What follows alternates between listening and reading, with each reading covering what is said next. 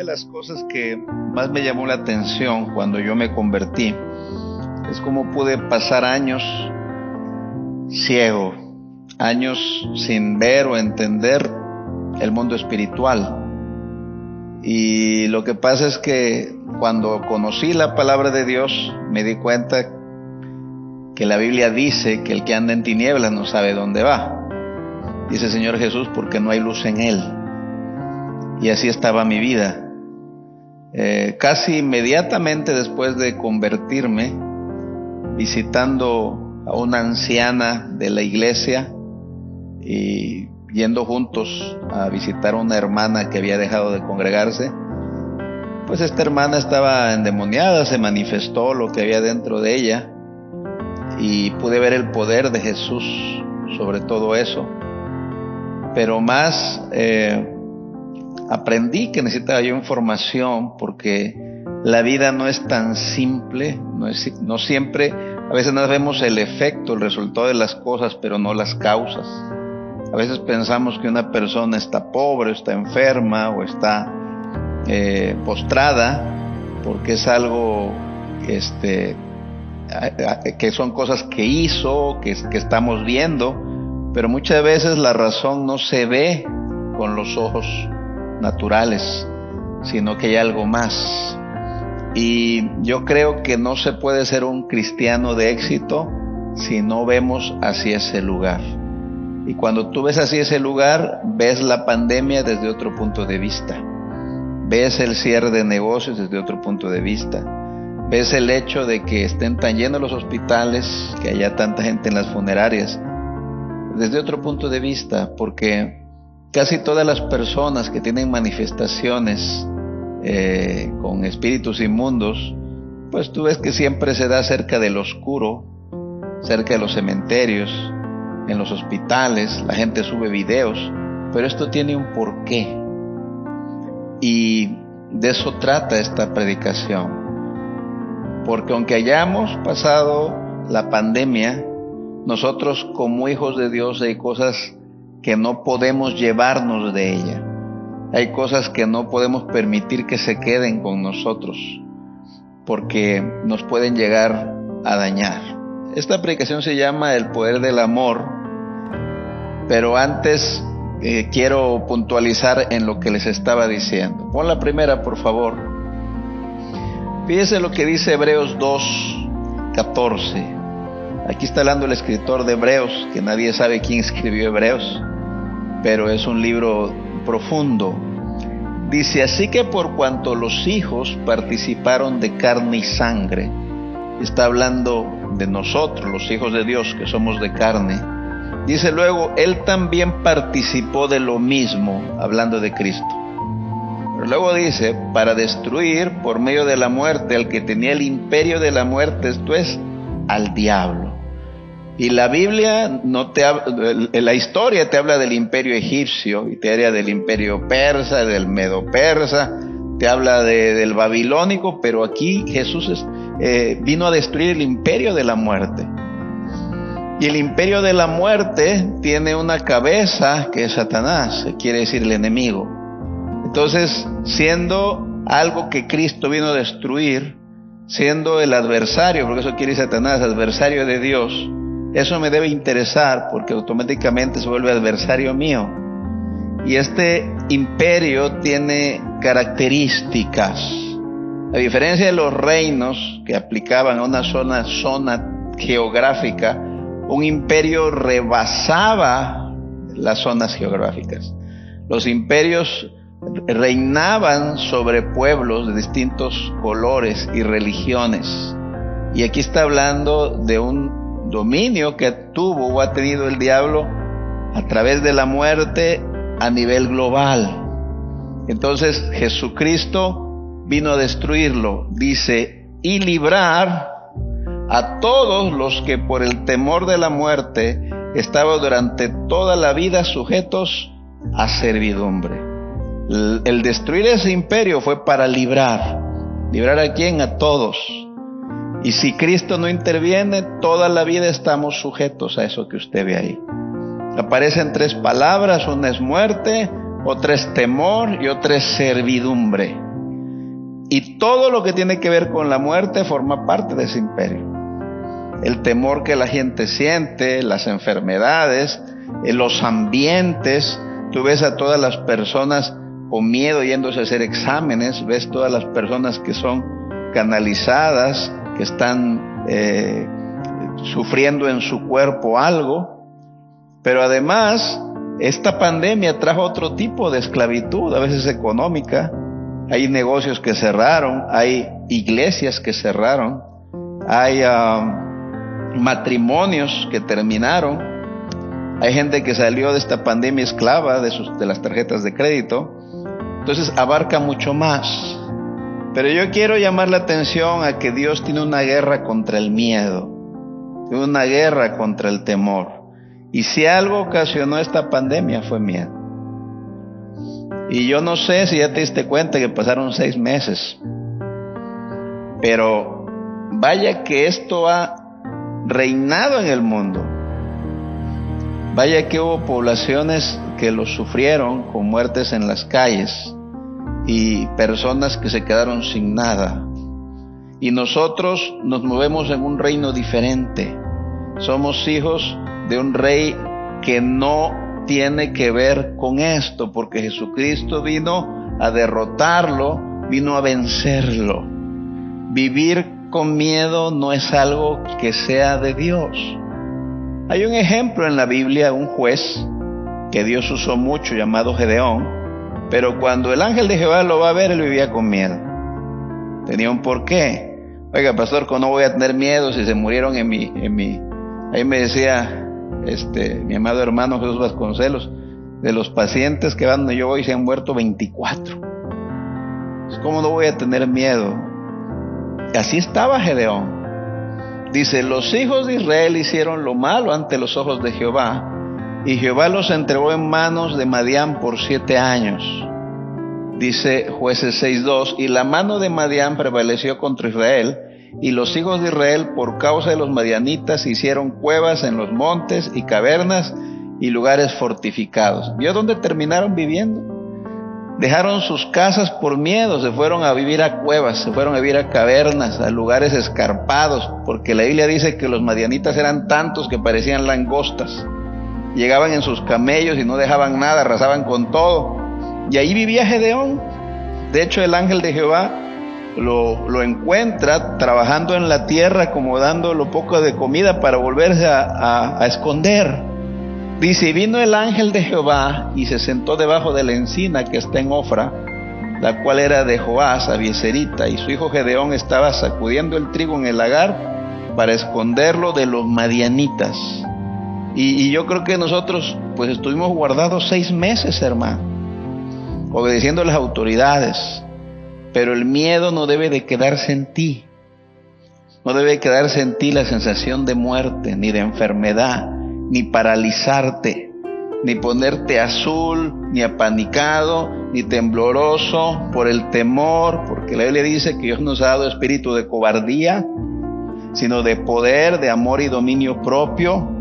Entonces Dios está en guerra con eso, y si Dios está en guerra con eso, yo también estoy en guerra con eso. Dios está en guerra contra el diablo y contra la muerte y contra el pecado y contra la maldición y contra la pobreza y si quisiera que viviéramos así o enfermos, así viviríamos. Él no hubiera venido a destruir el imperio de la muerte. Dice, y el ángel de Jehová se le apareció y le dijo, Jehová está contigo, varón esforzado y valiente. Cada palabra que le dice el ángel me sirve a mí.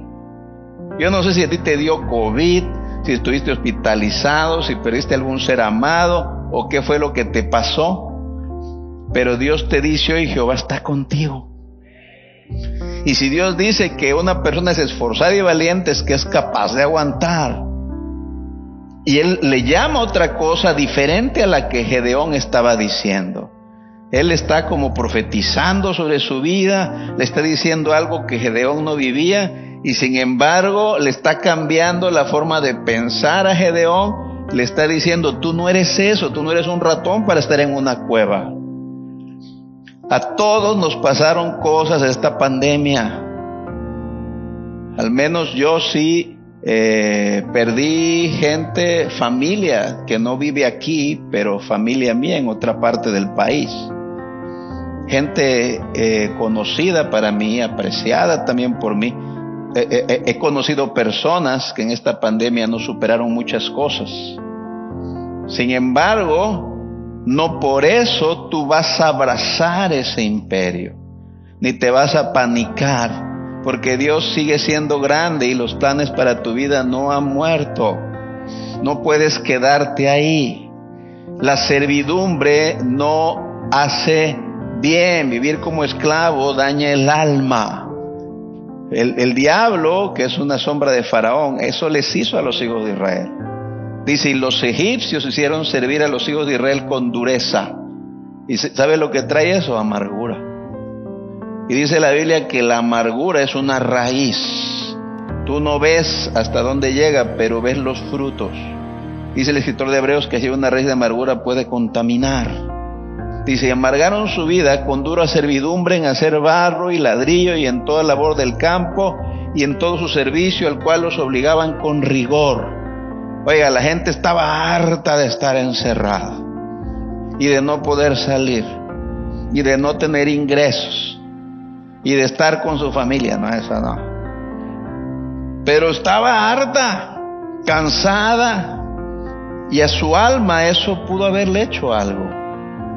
Tú no vienes solamente a escuchar la palabra, vienes a ser ministrado por lo que el imperio de la muerte puede haberte hecho porque tal vez has pasado mucho miedo, mucho temor, tal vez has estado muy, muy metido en zonas de luto, de oscuridad, de enfermedad, tal vez has estado rodeado de enfermos.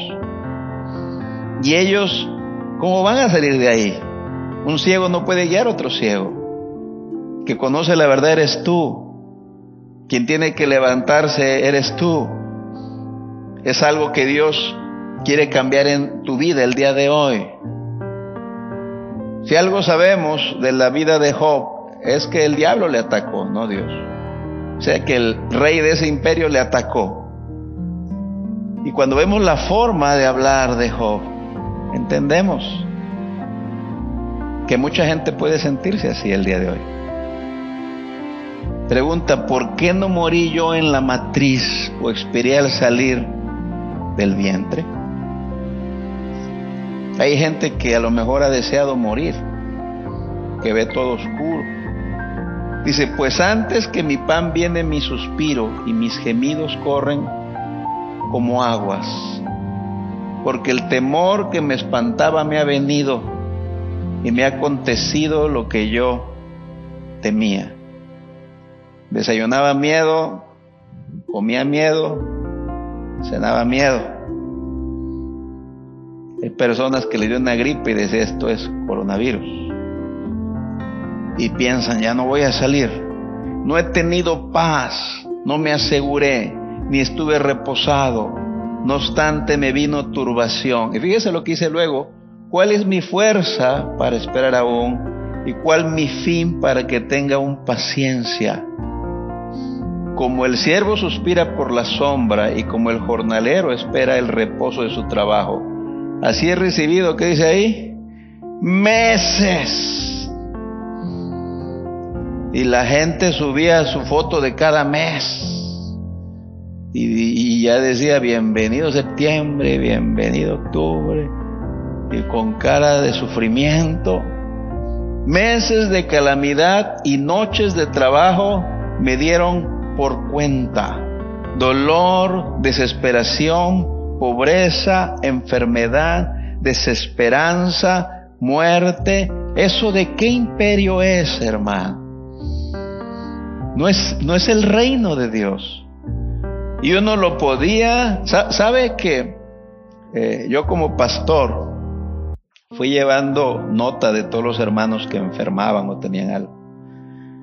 Y me di cuenta que a medida de que avanzó el encierro, y avanzó los enfermos por COVID. Después la gente enfermaba de lo que sea y moría de lo que sea. Como que todo era que algo llegara y que algo se asentara. Y los únicos que pueden ponerle un alto a lo espiritual es el reino de Dios. Son los hijos de Dios. Porque yo le decía a mi esposa, pareciera que algo se paseara en las calles y se llevara a la gente. Porque después ya no era COVID, eran distintas cosas. Es como si hubieran inclinado la balanza hacia ese reino. Y la iglesia orando por las noches y reuniéndose y haciendo un contrapeso y en la brecha. Pero no todos los cristianos hacen eso. No todos los cristianos se conectan a células ni se ponen a orar a la hora que ora toda la iglesia. Piensan que todo es tomar ivermectina. O que todo es que hay un médico muy bueno que da consulta online. Piensan que todo se, dirime aquí en el plano físico. Pero no es así.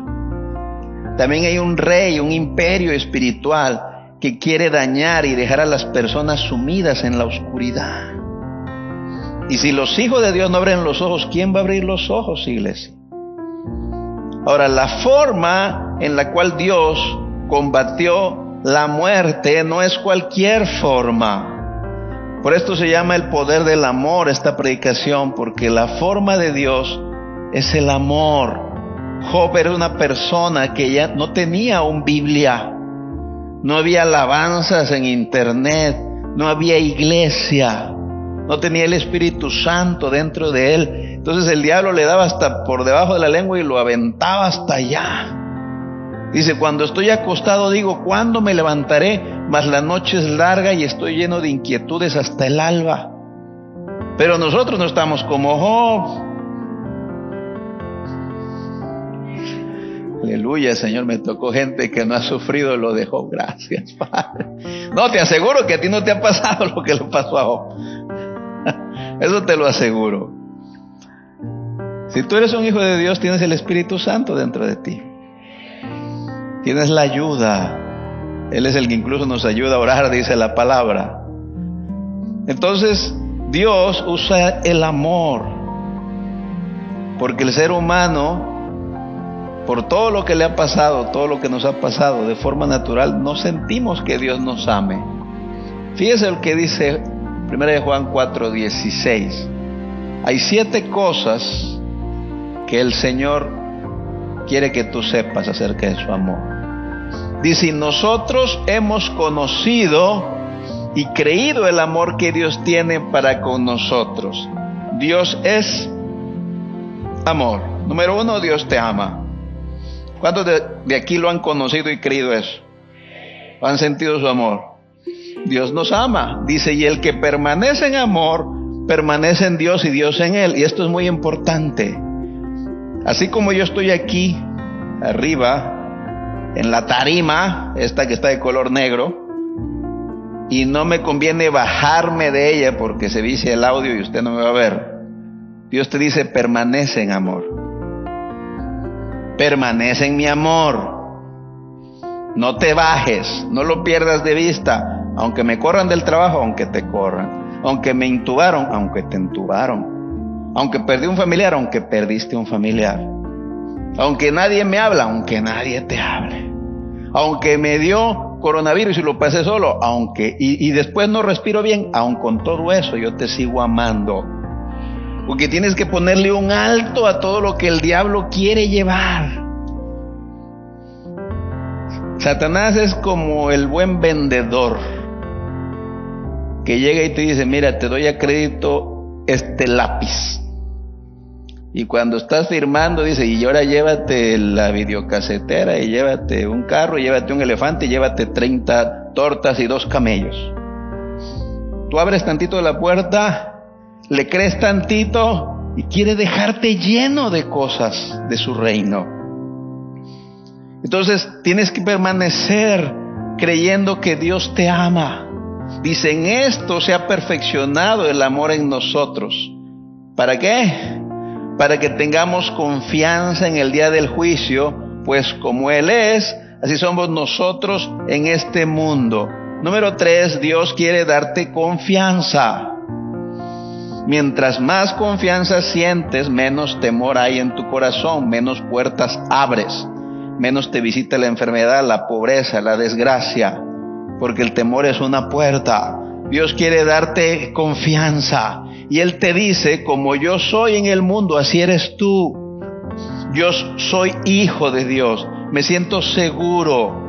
La Biblia dice, porque el que eh, mi Padre, dijo Jesús, conmigo está, porque yo hago siempre lo que le agrada. Y la Biblia dice que por cuanto somos hijos, Dios envió a nuestros corazones el espíritu del Hijo, que clamaba Padre. Entonces, Él quiere que te sientas tan amado como Jesús. Dice, en el amor que pasa iglesia, no hay temor, sino que el perfecto amor echa fuera el temor, porque el temor lleva en sí castigo, de donde el que teme no ha sido perfeccionado en el amor. Oiga, fueron seis meses de pandemia, no me levante la mano ni me diga amén, pero ¿cuántos tuvieron temor, pánico, terror, tembladera de rodillas en estos seis meses? Y si así fue, no hemos sido perfeccionados en el amor. Número cinco, el amor se puede y se debe perfeccionar. ¿Y eso qué es, pastor? Que cada vez vas a ver más claro a Dios cada vez debe tener menos miedo, cada vez debe de estar más confiado. ¿Sabe que por no aprobar eso es que Moisés no entró a la tierra prometida? Dios le repitió el mismo milagro 40 años después volvió a reaccionar igual y reprobó. Volvió a tener miedo, volvió a ser incrédulo. Y Dios espera, así como dice la palabra, que la senda del justo es como la luz de la aurora, que va en aumento hasta que el día es perfecto, que a medida de que conozcas más, tengas más confianza. Oiga, usted a lo mejor tiene algún vecino o vecina con que se lleva bien. Y no tiene la misma confianza del día uno que a los tres años, pero después hasta le deja el cuidado a su hijo porque le tiene confianza.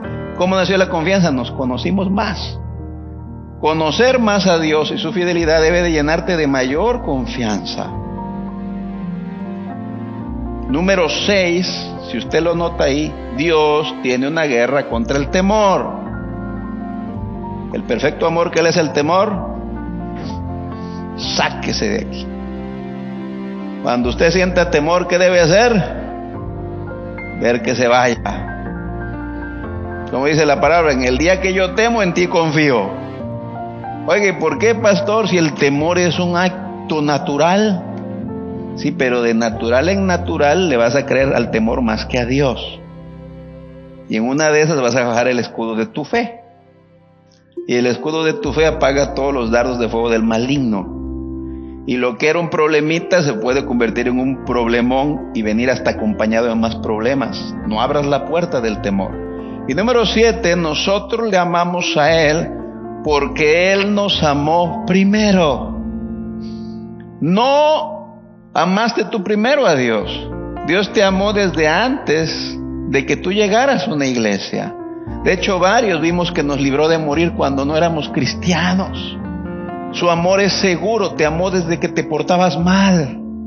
Dice la Biblia, más Dios muestra su amor para con nosotros, en que siendo un pecador es Cristo murió por nosotros. Entonces, son siete cosas de su amor que Dios quiere que veamos, porque si el ser humano es ciego al amor de Dios, le va a faltar fe, le va a faltar confianza. Es una vida sin escudo, es una vida que constantemente puede estar recibiendo ataque de las tinieblas. Pablo dice, porque en Cristo Jesús ni la circuncisión vale algo, ni la incircuncisión, sino la fe que obra por el amor. No que seas judío o que no seas judío. En Cristo lo que importa es que cuando tú ves que Dios te ama, tienes una fe que está tranquila.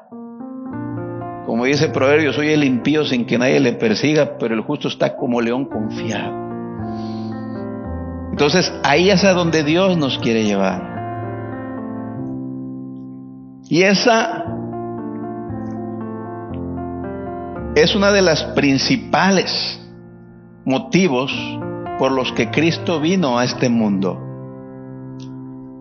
Porque hermano, Cristo pudo haber muerto de cualquier forma, pero importa mucho la forma en la que murió Jesús. Porque Jesús venía con la misión de demostrarle al mundo que ese Dios al que todos les tuvieron miedo en el monte Sinaí, les amaba. Que no le tuvieran más temor, sino que tuvieran confianza. Fíjese cómo empieza este pasaje. Empieza hablando Jesús de algo que pasó en el Sinaí, o cerca de ahí. Dice, y como Moisés levantó la serpiente en el desierto, así es necesario que el Hijo del Hombre sea levantado. Y cuando tú vas a números a ver ese pasaje de la serpiente de bronce, ves que la levantaron, pero que nada más la levantaron para que la gente la viera. ¿Para qué la levantaron, pastor? Para que la miraran. Cuando una serpiente le inyectaba el veneno a alguien y le dolía y se estaba muriendo con ver a la serpiente de bronce sanaba. Cristo está diciéndote, me tienes que ver, me tienes que contemplar. Algo se tiene que revelar a tu vida cuando me contemples en esa cruz colgando desnudo. Dice, para que todo aquel que en Él cree no se pierda, mas tenga vida eterna, lo que lo están viendo. Acuérdense que empezó hablando de la serpiente levantada, aunque el texto más famoso de la Biblia es este. Porque de tal manera amó Dios al mundo que ha dado a su, a su Hijo unigénito, para que todo aquel que en Él cree no se pierda, mas tenga vida eterna. Cristo pudo haber muerto de viejo, pudo haber muerto atravesado por una daga, pudo haber muerto de infarto, pudo haber muerto de cualquier forma, pero murió desnudo, colgando, siendo atormentado en una cruz, para que veamos el amor de Dios. Porque no envió Dios a su Hijo al mundo para condenar al mundo, sino para que el mundo, sino para que el mundo sea salvo por él. Yo te pregunto, cuando tú ves la cruz, ¿qué ves? Porque la cruz la veíamos desde que íbamos al mercado, al peluquero, nos subíamos un camión, en todos lados hay crucifijos. No quiere decir que por ver un crucifijo o la película de Mel Gibson, el amor de Dios te sea revelado. Tú puedes estar enamorado de una persona que no te hace caso. Así Dios puede amarnos a toneladas y nosotros no darnos cuenta. Por eso Pablo en el libro de Efesios hace esta oración. Porque el ser humano de forma natural es ciego al amor de Dios. Yo pienso que eso debe ser desesperante para Dios. Y aunque esta oración de Pablo parece un trabalengua, se entiende. Está listo.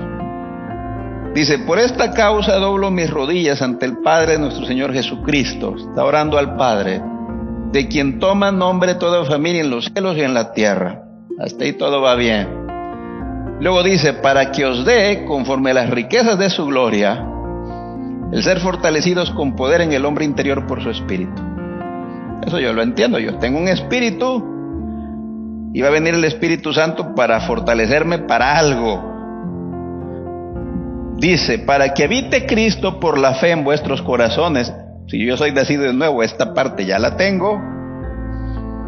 Pero luego dice, a fin de que arraigados y cimentados en amor, como quien dice, acomodados, sentaditos, como para ver una película, seis plenamente capaces de comprender con todos los santos cual sea la anchura, no le pone un límite la longitud, la profundidad y la altura. Y de conocer el amor de Cristo. Así como levantaron la serpiente, tienes que quedarte bien. ¿Que excede a qué?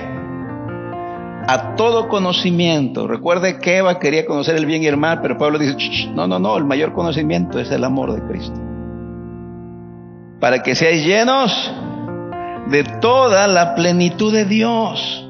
Oiga, si alguien me dice, a tal persona le dio varicela, ¿y cómo le dio? Se puso plena, se llenó todita. Dicen en Veracruz, se cundió. ¿Qué será ser lleno de la plenitud de Dios? Que todo lo que Dios es esté dentro de ti. Una visión clara de la identidad, de la imagen de Dios revelada a mi vida. Es como ver el amor en 3D, en 4D, en 8K. Es ver cómo Dios es. Pero si Pablo hace una oración tan específica y profunda y de las más difíciles de explicar de la Biblia, quiere decir que el ser humano de modo natural no se siente amado. De modo natural se apanica, se espanta cuando llega el problema. Y no podemos permanecer en amor si Dios no quita esa venda. Esa es labor de Jesús. Dice la palabra, Él es la imagen del Dios invisible, el primogénito de toda creación. A Dios nadie le vio jamás, el unigénito Hijo que está en el seno del Padre, Él le ha dado a conocer. El Padre es invisible, pero Cristo, que es visible, viene a morir en la cruz así. Y quiere mostrar el amor que el Padre tiene para mí. Y es importante que yo reciba esa revelación para que cuando empiece la pandemia y empiece la enfermedad y cierren los negocios y no podamos congregarnos y no haya célula y no haya ensayos y a lo mejor pierde algún ser amado, no me sienta como cachorrito en un rincón abandonado o abandonada sino que cobre seguridad. Y como dice el Salmo 46, Dios es nuestro amparo y nuestra fortaleza y nuestro pronto auxilio en las tribulaciones. Por tanto, no temeremos aunque los montes se traspasen al corazón del mar, dice. Aunque caigan mil a tu diestra, diez mil a tu siniestra, sabes que a ti no va a llegar. Esa revelación es una fe, estás arraigado en amor, es algo que te sostiene para que no te derrumbes. Dice, por tanto nosotros todos, mirando a cara descubierta, como un espejo, la gloria del Señor, somos transformados de gloria en gloria en la misma imagen como por el Espíritu del Señor. Recuerde, iglesia, el amor que queremos darle a los demás realmente lo damos cuando nos es revelado. Si no solamente es nuestro esfuerzo humano, pero cuando tú ves el amor que Dios te tiene, es derramado en ti. Dice Pablo, la esperanza no avergüenza, porque el amor de Dios ha sido derramado en nuestros corazones por el Espíritu Santo que nos fue dado. Y yo te digo, iglesia, que Dios no te trajo el día de hoy solamente a escuchar palabra, sino también a ser ministrado. Porque hay cosas que tal vez el diablo a través de la pandemia te hizo. Hay imágenes dolorosas que a lo mejor grabó en tu corazón. Hay mentiras, a veces muy piadosas, pero que son, ah, son de tirar las armas que te has creído. Tal vez has aceptado que no vas a salir ni a levantarte y que en tu vida ya no va a pasar nada. Pero el Señor Jesucristo te dice que es mayor el que está en ti que el que está en el mundo. Y te recuerda que estás vivo. Y si estás vivo es porque aún Él tiene planes para tu vida y no ha terminado. Por tanto, el Señor te trajo el día de hoy porque el Espíritu quiere hacer algo en ti. Hay áreas que, de las cuales quiere hacerte libre y quiere sanarte y librarte. Mira lo que dice la palabra, así que si el Hijo os libertare, ¿qué dice ahí? Seréis como verdaderamente libres. Y el Hijo de Dios, para él se escribió esta porción, Isaías 61 te dice hoy, el Espíritu de Jehová el Señor está sobre mí, porque me ungió Jehová, me ha enviado a predicar buenas nuevas a los abatidos. Primero tú, luego lleva ese gozo y ese fuego a los que están abatidos a tu alrededor. Ponle un alto al imperio de la muerte. A vendar a los quebrantados de corazón a publicar libertad a los cautivos y a los presos apertura de la cárcel, a proclamar el año de la buena voluntad de Jehová y el día de venganza del Dios nuestro, a consolar a todos los enlutados. Yo no sé si perdiste a alguien, pero hoy el Espíritu Santo vino a eso. A ordenar que los afligidos de Sión se les dé gloria en lugar de ceniza, óleo de gozo en lugar de luto, manto de alegría en lugar de espíritu angustiado, y serán llamados árboles de justicia, plantío de Jehová, para gloria suya. Fíjese cómo Dios hace una división cómo Él tiene guerra contra ese imperio. Él no te quiere afligido, no te quiere en ceniza, no te quiere en luto, no te quiere con espíritu angustiado. Sino para qué lo diría. Y ese es el cambio que Él quiere hacer el día de hoy. Así que ya prediqué, pero ahora te toca ser ministrado. Ponte de pie, por favor. Cierra tus ojos, levanta tus manos. Ahí donde estás. Dios te dice hoy, dice la palabra, Jehová se manifestó a mí hace ya mucho tiempo diciendo, por amor eterno, te he amado, por tanto te prolongué mi misericordia. Tal vez no le das valor, joven, hermano, hermana, pero estás vivo. Dios ha tenido misericordia de nosotros. Dice, mi embrión vieron tus ojos. ¿Sabes por qué estoy vivo? Porque Dios tiene planes aún. Y en tu libro estaban escritas todas aquellas cosas que fueron luego formadas, sin faltar una de ellas. El libro de Efesios dice que hay buenas obras preparadas para que andemos en ellas. Te están esperando, te resta camino. Ahora sí dice Jehová, creador tuyo, Jacob, y formador tuyo, Israel, no temas. Yo te redimí. Redimir quiere decir comprar. Fuimos comprados con su sangre. Te puse nombre, mío eres tú. Levante sus manos y dele gracias a Dios. Dígale, Padre, gracias porque has tenido misericordia de mí, de mi casa, de sus padres, abuelos. Da gracias, dile gracias, Señor, porque has, has mantenido el alimento, has mantenido la provisión, las fuerzas. No se me apagó la lámpara. He durado hasta el día de hoy. Padre, lava cualquier pecado. Te pedimos perdón por cualquier error.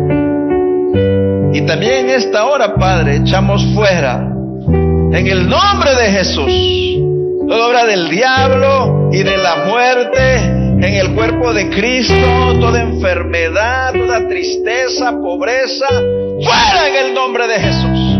Toda maldición, Padre, todo, toda soledad, todo ese dolor, tú lo sanas y lo limpias. Dígale, yo no quiero nada de ese reino. Se quiebra todo poder sobre mi vida, sobre mi corazón. En el nombre de Jesús, soy libre y mi casa es libre. Te doy gracias.